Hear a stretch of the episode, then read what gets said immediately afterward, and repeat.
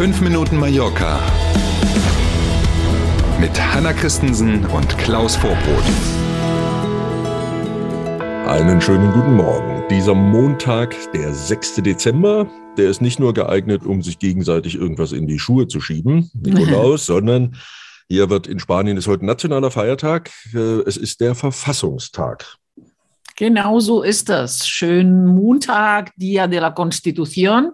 Wir starten mit einem aktuellen Corona-Überblick. Was sonst? Seit Samstag gilt 3G in Restaurants, aber nicht in Bars. Da gab es ein bisschen die softe Variante wäre Missverständnisse, Hickhack wäre die mhm. offenbar realistischere. Deswegen hat die Regierung am Wochenende nochmal darauf hingewiesen. Vermutlich war es wirklich nicht ganz eindeutig äh, formuliert. Auch wir haben es ja, ich auf jeden Fall anders gelesen in der ursprünglichen Fassung. Also, wenn ein gastronomischer Betrieb eine reine Lizenz als Bar hat und nichts zu essen aus einer Küche zum Beispiel anbieten darf, mhm. ähm, dann ist er nicht betroffen von dieser 3G-Regel. Die gilt tatsächlich in Restaurants und da ab einer Platzkapazität von 50. So ist die Regel. Das wurde jetzt nochmal klargestellt. Ja, was Amtsblatt sagt, äh, gilt natürlich und Klar. an die Formulierung und die Feinheiten kommt es an. Und genau. vermutlich auch wegen 3G, es gab Schlangen am Impfzentrum in Sonduretta. Und zwar am Freitag, am Samstag und auch gestern am Sonntag haben sich lange Schlangen da tatsächlich gebildet. In Sondoretta, du hast es schon gesagt, das Impfzentrum von Palmera auf dem Gelände des ehemaligen Klinikums.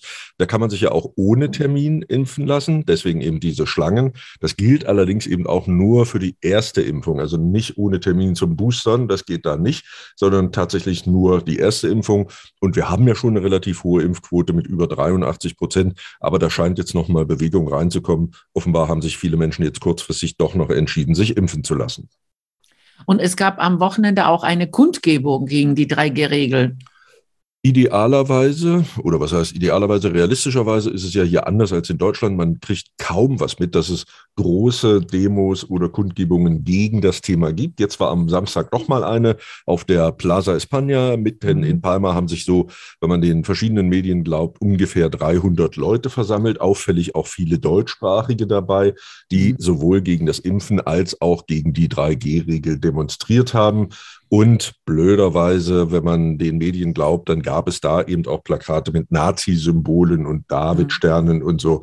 Ähm, also offenbar hat auch hier der rechte Rand genutzt, die Möglichkeit, sich ein bisschen Gehör zu verschaffen. Ganz anderes Thema. Vor Weihnachten streiken die Lkw-Fahrer in ganz Spanien, auch auf den Balearen. Das wird echt ein dicker Hund, glaube mhm, ich. Der 20., gefährlich. der 21. und der 22. Das ist ja in der Woche, die auf Heiligabend führt, Montag, Dienstag, Mittwoch. Da wollen rund 10.000 Lkw-Fahrerinnen und Fahrer auf den Balearen sich an diesem nationalen Streik, an diesem Protest beteiligen.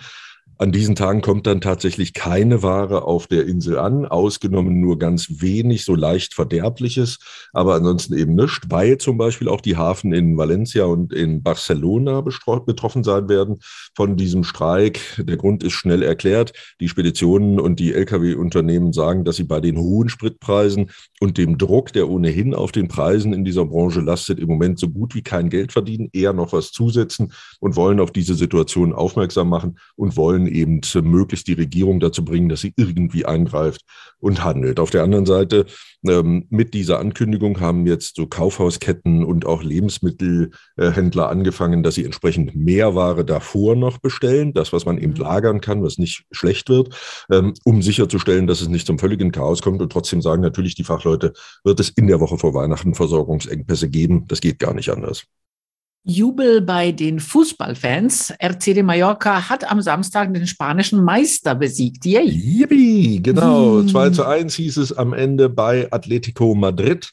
Ähm, und spannend bis tatsächlich zum Schluss, denn der Siegtreffer fiel tatsächlich erst in der ersten Minute der Nachspielzeit. Herzlichen Glückwunsch von uns. Ja, und weitere gute Nachrichten. Wir sind beim Wetter. Der Feiertag heute bringt viel Sonne, aber auch starken Wind bei Temperaturen um die 16 Grad, so ungefähr wie gestern. Also kann man hoffen, dass genug Zeug in dem Stiefel ist, der vor der Tür mhm. steht, damit der Wind den nicht wegpusten kann. Toi, toi, toi. Ja, ja. Einen schönen Feiertag, einen guten Start in die neue Woche und natürlich bis morgen früh. Tschüss. Vielen Dank für heute. Bis morgen um sieben. Tschüss.